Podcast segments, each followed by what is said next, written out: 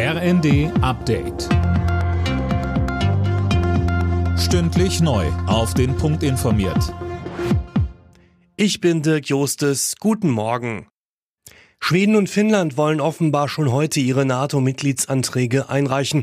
Die Regierungen beider Länder haben die Anträge gestern unterschrieben.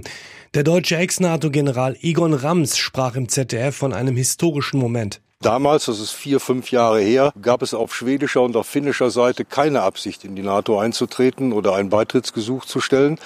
Die Schweden und die Finnen waren damals stolz auf ihre Neutralität und auf ihre Unabhängigkeit, die ja in Schweden 200 Jahre alt ist und in Finnland auch schon 80 Jahre alt ist. Von daher ist da schon wirklich eine Zeitenwende, die herbeigeführt worden ist durch das Verhalten von Putin und durch die Tatsache, dass sich Schweden und Finnen bedroht fühlen.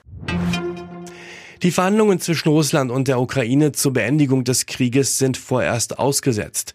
Das hat ein ukrainischer Unterhändler erklärt. Die Gespräche würden nur wieder aufgenommen, wenn Russland konkrete Vorschläge mache. Damit der Bundestag wieder kleiner wird, schlägt die Ampelkoalition eine Reform des Wahlrechts vor. Wie die FAZ berichtet, haben SPD, Grüne und FDP eine entsprechende Vorlage erarbeitet. Sönke Röhling, die sieht vor, dass die Zahl der Abgeordneten auf 598 gedeckelt wird.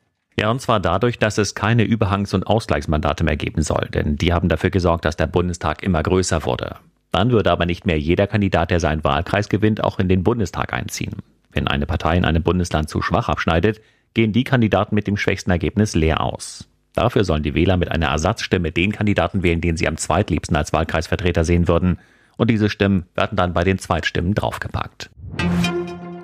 Mit der Zombie-Komödie Final Cut hat das Filmfestival von Cannes begonnen. Das Festival steht dabei im Zeichen des Ukraine-Kriegs. Bei der Eröffnung wurde überraschend der ukrainische Präsident Zelensky zugeschaltet.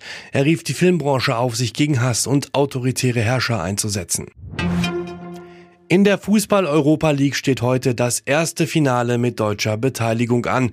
Eintracht Frankfurt trifft auf die Glasgow Rangers. Anstoß in Sevilla ist um 21 Uhr. Alle Nachrichten auf rnd.de